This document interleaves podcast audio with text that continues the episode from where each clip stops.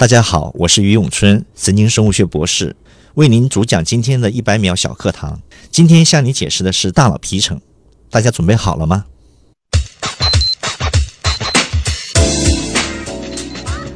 大脑皮层呢是大脑的一个最重要的一个组织，它位于大脑的表层，它是由灰质构成的。那么其厚度呢由一到四毫米不等。那么下方呢是大部分呢是由白质构成的。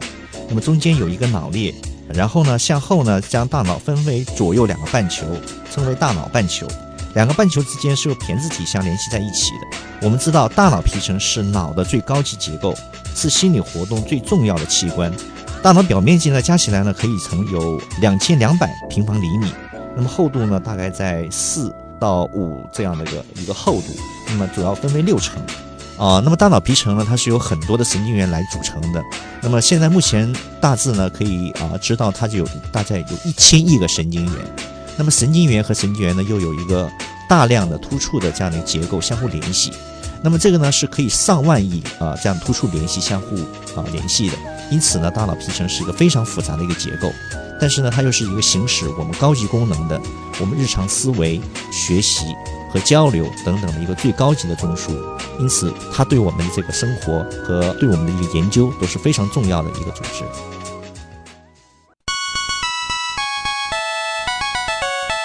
节目准备好了吗？正在将内容进行智能排列。嘉宾的情况呢？正在为您检索嘉宾的特殊喜好。不用那么详细吧？正在为您安装幽默插件。你这是在吐槽吗？为您更换全部文字素材，正在删除您的幽默基因，已将节目专业程度调低到百分之三十五。好了好了，马上开始节目吧。正在为您开启极客秀。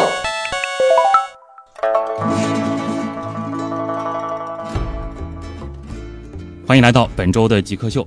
大家好，我是常常幻想能不能在自己的后脑勺上装一个 USB 接口，从而就可以随时的下载知识的旭东。大家好，我是研究大脑皮层发育的于永春。欢迎来到本周的极客秀。那么这周的节目呢，我们将会和复旦大学脑科学研究院研究员于永春博士一块来探秘我们的大脑。你好，嗯，那首先我们先进入极速考场。极速考场。啊，于博士，您是如何定义极客的？哦，其实呢，极客呢是来自于一个英文的词叫 geek，对。那么它本身它代表的含义就是一个非常痴迷某一件事情的一个一类的人。当时认为他可能是有一点。贬义的意思，就说这些人很糟糕，他可能漠视于很多其他事物，而非常专注于他某一个啊，就是像电脑啊这一类的，所以把他这这一类呢称为 geek。嗯，但呢，现在目前呢，啊，可能对他的演绎呢，就越来越呃向更深次的方向发展，那可能就更痴迷于一个更关注于某一个事物的这一类人。嗯，所以你算痴迷于大脑的极客吗？啊，我当然是。您做过的这个最极客的事情？啊，其实我觉得我最极极客呢，那就是我做研究了。嗯，我曾经在美国，曾经是三个星期回家，除了洗澡换衣服以外，完完全全都是在实验室里度过。就回家只是洗个澡换个衣服，连觉都没睡。啊，当然我还是会，就是当然就是当洗洗完澡以后还会睡睡睡觉的，但是绝大部分时间都是在实验室。也就是说，每天工作的时间可能在十四个小时左右。对，因为当时我们有一个很重要的一个课题，当然这个课题呢是啊需要在很短的时间内去给他去啊反馈，所以我们需要在近短的时间内完成工作。我觉得当时的是真是一个废寝忘食的一个这个状态。找一样东西给极客代言，一个东西，你觉得什么比较合适？啊，我觉得如果真是极客的话，我觉得是现在目前从事神经科学的这一批人，我觉得他们是啊，应该是属于极客，包括一些从事很基础的这样研究的研究生，嗯，因为他们放弃了这很多他们本来应该追求的一些事情，来从事他们研究工作啊。有某些事情的时候呢，对外人来讲，对他们是不会理解的，那可能更多是很专注啊。所以我觉得。这个是这个人群。那如果说要找一个具体的东西，哦，做 logo，logo，我想就抽象一点，就是用神经元吧。神经元啊啊，就是那个长的这个全是触角的东西。是是，嗯，哎，其实也也挺好的，而且极客其实离不开这个神经元的活动。没错没错。你最喜欢的书、最喜欢的电影，给大家分享一下。我呢，实际上我从小就非常喜欢读一些古典的、呃中国名著。哦，对我很倒不是这个科学类的，是是，我觉得中国一些传统的一些古书，比如说像《三国演义》，我啊、或者是《西游记》，我从很小很小就读起，嗯但我读了很多很多遍。我觉得里面一些句子是非常非常的美妙。嗯，我们现在的目前的教育，我觉得大部分年轻人可能对这些的古书阅读的过少啊。我觉得这里面有很非常有意思的一些、一些话。您倒是觉得就是古籍和科学它并不矛盾？对我来讲是，我是喜欢他这些写作方式嗯和那些，我觉得是非常美妙，而且非常简短。这是这些简短而且易懂，我觉得是对科学是有用的。啊，另外一个，我觉得是对我来讲也是一个消遣那电影方面呢？啊、电影方面，我很喜欢一些科幻的电影。嗯啊，我觉得这些科幻电影呢，可以对我们有一个研究。本身我也是做大脑的，所以我嗯觉觉得对他是一个很好的一个启发。有很多的电影其实是会给您启发的。没错嗯啊、比如我看我看了很多次的《骇客帝国》哦那一二三集我看了很多遍。嗯，我还有很喜欢一个电影，就是《盗梦空间》。嗯，我也看了很多遍的这个《盗梦空间这》。倒是和您的这个专业其实关系都挺大的。没错，我是非常喜欢这个电影，因为嗯它在里面呢给我们一些研究的一个启示。嗯，就是说在大脑里边，它实际上是存在的另外一个一个活动的一个、嗯一个一个东西。当然，它是一个科幻小说，嗯，但是我觉得它是给我们一些研究大脑一个很重要的一个启示。哎，这当时想稍稍展开一下。您觉得就是《盗梦空间》的这种嗯造梦有可能吗？我觉得在某一些情况之下，在梦境的一个环境情况嗯之下，它是有它的神经元的一些物质基础的。哦，那么在这样的情况之下呢，我们首先不是去如何去盗取他的梦，嗯而是如何通过我们现在的方法去解释这样的梦的存在，嗯，来从而来来来来解释梦的这个物理，它的这个对对？其实我们作为一个真真正的科学研究者，我们更希望得到的一个是一个能够把这些比较抽象的东西，能够用我们的研究给它实实在在给展现出来，去理解它，它的实际的意义到底是什么。能说一下自己的好习惯和坏习惯吗？啊，好习惯嘛。其实我觉得我的啊好习惯是，我是有很好的这样的一个工作的这样的一个习惯，嗯，工作是很投入的。嗯但是说，啊、如果是坏习惯嘛，就是我回到家里面，我其实我是一个非常放松的，那可能对生活 啊、小节或者细节上没有非常的在意，可以理解为就是说家里会比较的 简朴加乱。啊、大部分是为我太太和我的啊、老人来打理。那可能在实验室反而是另外一种状态。对我，我在就是家里面的状况和在学校的状况是完全不一样的，嗯因为我我希望在家庭里面是成为一个很好的一员，然后呢，就是能够是希望能够摆脱就是工作的这样一个状，其实可能这种不同的这个环境的设定是是还是很重要的。没。错没错。那有没有这个最崇拜的人？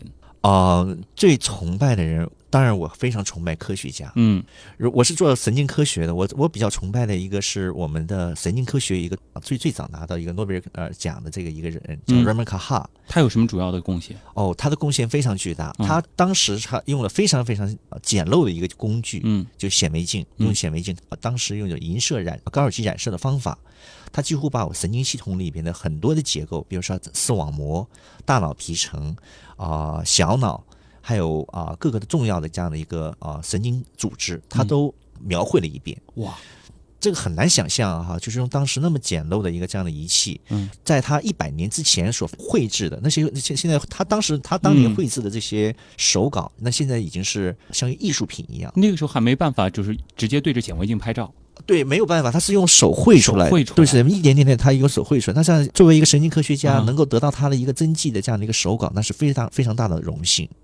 但我更强调的是他的学术贡献，嗯，因为当时呃我们对这个大脑、大脑和神经组织不太了解的情况之下，他用自己的手或者用眼睛来够这么精细的来描绘整个大脑皮层，我觉得是一个对于我们神经工作者非常大的一个贡献。是一个非常伟大的科学家。对，而且当时的科学家他的的确确是一个出于爱好。嗯。那他呢是就是西班牙的这个上流社会的人，嗯啊，他还不是一个这个，比如说专业的医生之类的，他不是个专业医生，他就是很很好奇，就是很爱好者。感兴趣，他就爱好、哦。爱好这个地方，所以他嗯就毕生的心血，他除了啊、可能做一些事情以外，他绝大部分工作都投啊投入到这个里边。嗯，这个的确是非常伟大，可能也就是是只有在这个一两百年前，才有可能就是说一个爱好者能够做出非常大的这个科学贡献。是是是，嗯和大家分享一下，就是说脑科学的研究会用到哪些这个实验器材呢？大家可能想到的啊，啊就比如说是这个显微镜之类的，这一定会有。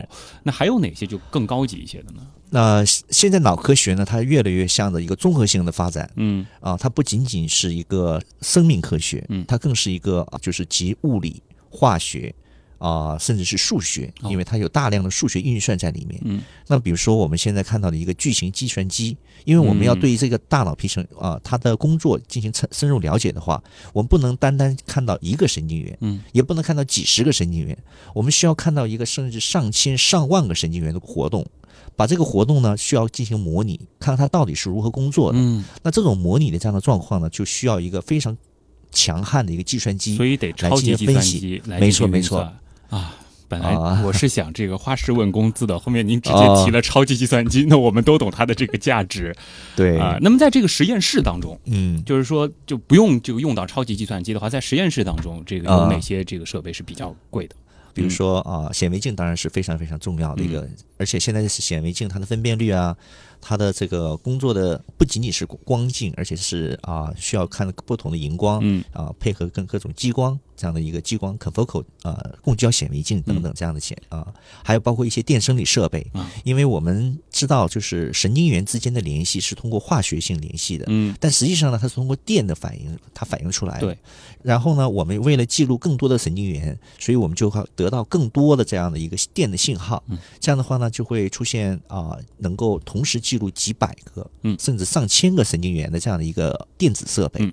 所以这就是非常非常高端的一个设备。就这台设备啊大约值多少钱？啊、我觉得至少要在一百万到两百万之间。啊，那您几年的收入可以自己买一台？这个呃本身我可能要几年的功夫，至少五嗯年。至少五年。是是好，我们不展开了啊。啊。啊，分享一下您这个最后一个学历的毕业论文写的是什么好吗？啊、我实际上在两千零五年，我是拿的啊、博士论文。我当时研究的是视网膜，大家对大家可能认为视网膜可能就是跟眼睛相关，嗯，实际上视网膜是我们大脑的一部分。视网膜是大脑的一部分没错没错但是它长在眼睛里。没错没错，因为呢，你如果看它的，我是做发育的，如果嗯从发育角度来看呢，视网膜的这个起源和大脑起源是非常类似的，它是一个啊大脑的组织，它也就是说，在远古时代的那些这个生物上，它的这个视网膜可能是和大脑直接长在一块儿的，没错没错，然后逐渐进化进化着，然后我们长出了眼球。没错是这样子的，我认为是一个大脑的一部分。嗯呃，它好在就是说这个相对于比较简单嗯啊、然后呢，我当时的我的博士论文主要是研究视网膜里边的一个神经元，嗯它是如何进行传递的，它如何去感光的，嗯就是这样的一个博士论文。当然啊、我现在说的很很很简单很粗浅，但实际上应该这个博士论文的名字是非常高冷的。啊，对，应该是研究非常一个具体的一个科学问题。呃，我觉得我在博士期间给我一个很好的一个啊、认识神经元的这样的神经系统的这样的一个嗯阶段，然后呢，我得到了这样的一个很好的训练嗯。啊、所以为我今后的演进一步研究打应该说有一定比比啊良好的一个基础。嗯。那如果说让您换一个研究方向，直接啊要和脑没关系，你可能会去研究哪个方面？实际上呢，我是从医学院校毕业的。哦，对，您是学医出身的，是我是学医出身的，啊，我是很喜欢做研究，嗯。现在看来，我的以前的这个临床的背景，现在对我现在能够从事基础研究嗯。是一个很好的推动。哦。因为我相对于比那些做纯粹的这些生物学研究的人，可能我更知道应用上的这样的问题，嗯。比如说啊，跟某些疾病相互联系，还有呢，就是说啊，我更希望我的这个研究能够得到就是社会上的认可和嗯。实际的应用问题。所以说，就是说，如果说让您换一个方向，可能会会转到这个临床医学，我还是很更喜欢我研究大脑。还是喜欢研究大脑啊？那如果你要非让我去选择，那我想我可能会做一个脑科医生。嗯，所以说这个如果说要真转行的话，也可以去做个脑科医生对，啊。我那我还可能还要去学习，嗯，但是可能还是喜欢就是跟大脑相关的东西。，对。嗯我们是在日常工作当中，我们是跟很多医生是会打交道的，嗯因为我们本身复旦大学脑科学研究院就是一个跟临床啊、联系非常紧密的一个一个研究单位。对，好啊，那其实就通过这个短短的这个极速考场啊，大家应该是被勾起了很多对于大脑的好奇心了。啊，在我们的这个访谈的主体部分呢，我们将和啊复旦大学脑科学研究院研究员于永春博士一起继续走进我们的大脑。你心目中谁是 Geek 呢？比如说年轻时候的乔布斯，我就可以把它理解为一个 geek，然后做一些东西，然后非常拼啊。斯诺登，Facebook 那个叫什么来？Zackbook 王小川，Zuckerberg。我记得那个苹果收纳了一个就是网络天才到他们公司的那人叫名字不记得了。乔布斯算吧。比尔盖茨，马化腾。有有个同学就是这个样子。我室友，他就是。呃，我觉得极客应该是身边的那些人，而不是一些很著名的人。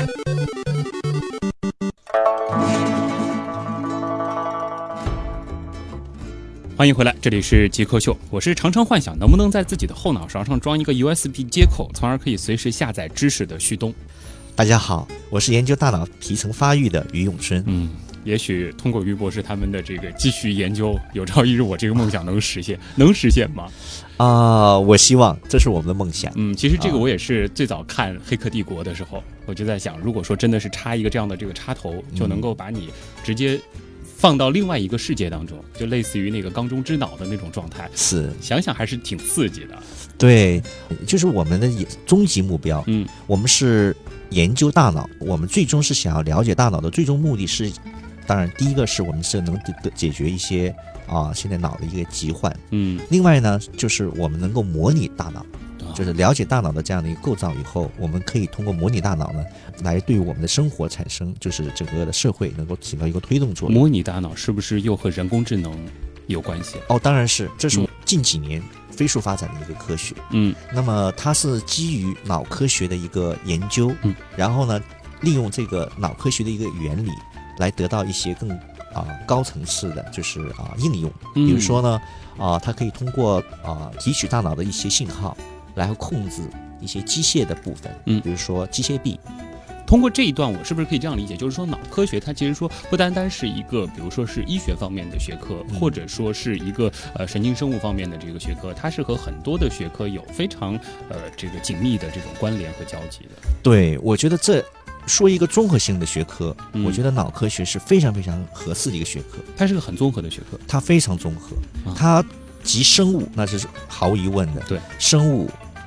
物理，物理啊，对，物理、医学，还有像呃数学，啊，像材料，嗯，因为我们要就是模拟大脑的话，需要很高的这样的一个啊，跟脑相类似的或者兼容的这样的一些材材料，嗯，但这些材料呢，都是需要一些很啊一些啊，所以材料材料学的这个背景，对，会对脑科学的研究有帮助。是的，是的，是的。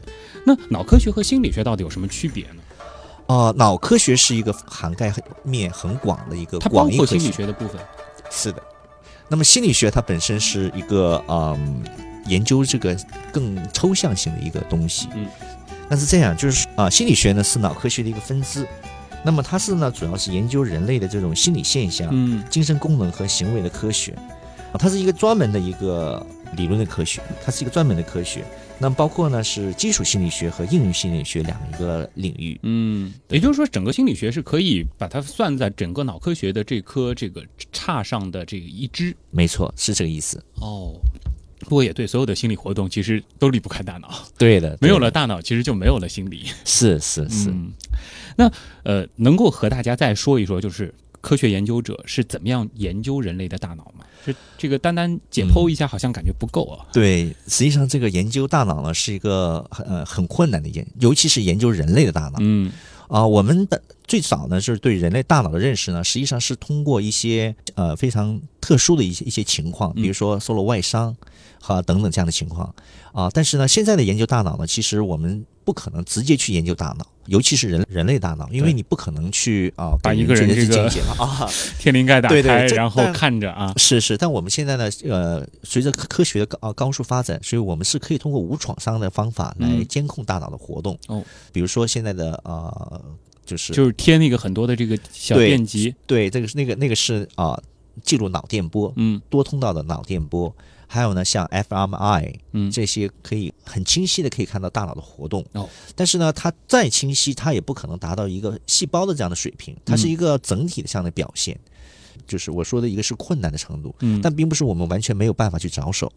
科学家更多的方法呢，是通过一个更多的模拟，从小动物开始入、嗯。入手，因为它比较简单，大家可能比较多的知道是小鼠，嗯，那甚至比小鼠还要简单，因为大脑它本身在发发育的过程当中，它是越来越来越复杂的这样的方向来进行嗯。发展，但是呢，它在根本的原理上，它是有一个像类似的这样的一个情况所。以我们去看那些比较低等动物的大脑的时候，就是看到我们大脑的过去。没错，没错，我就是这个意思。所以呢，我们要知道大脑的现在的这个复杂的一个这个结构，我们需要从它的一个简单的方法去入手，嗯我们才能够一点一点的知道它的复杂到底是怎么进行的。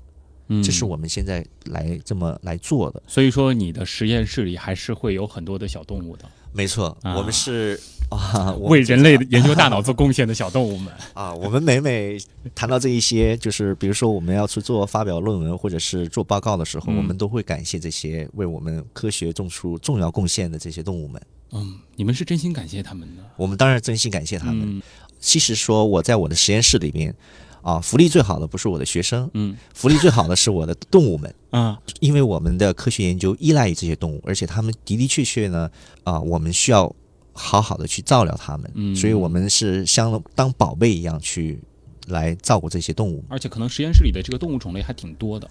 啊、对，在我的实验室里面，目前是主要是有两个不同的动物。第一个呢是小鼠，嗯啊、因为相相当于啊、它的繁殖速度比较快。对，但我们知道呢，小鼠和人类大脑还是有一定的差距的。嗯那我们是更关注另外一个种种鼠，我们是应该叫雪貂。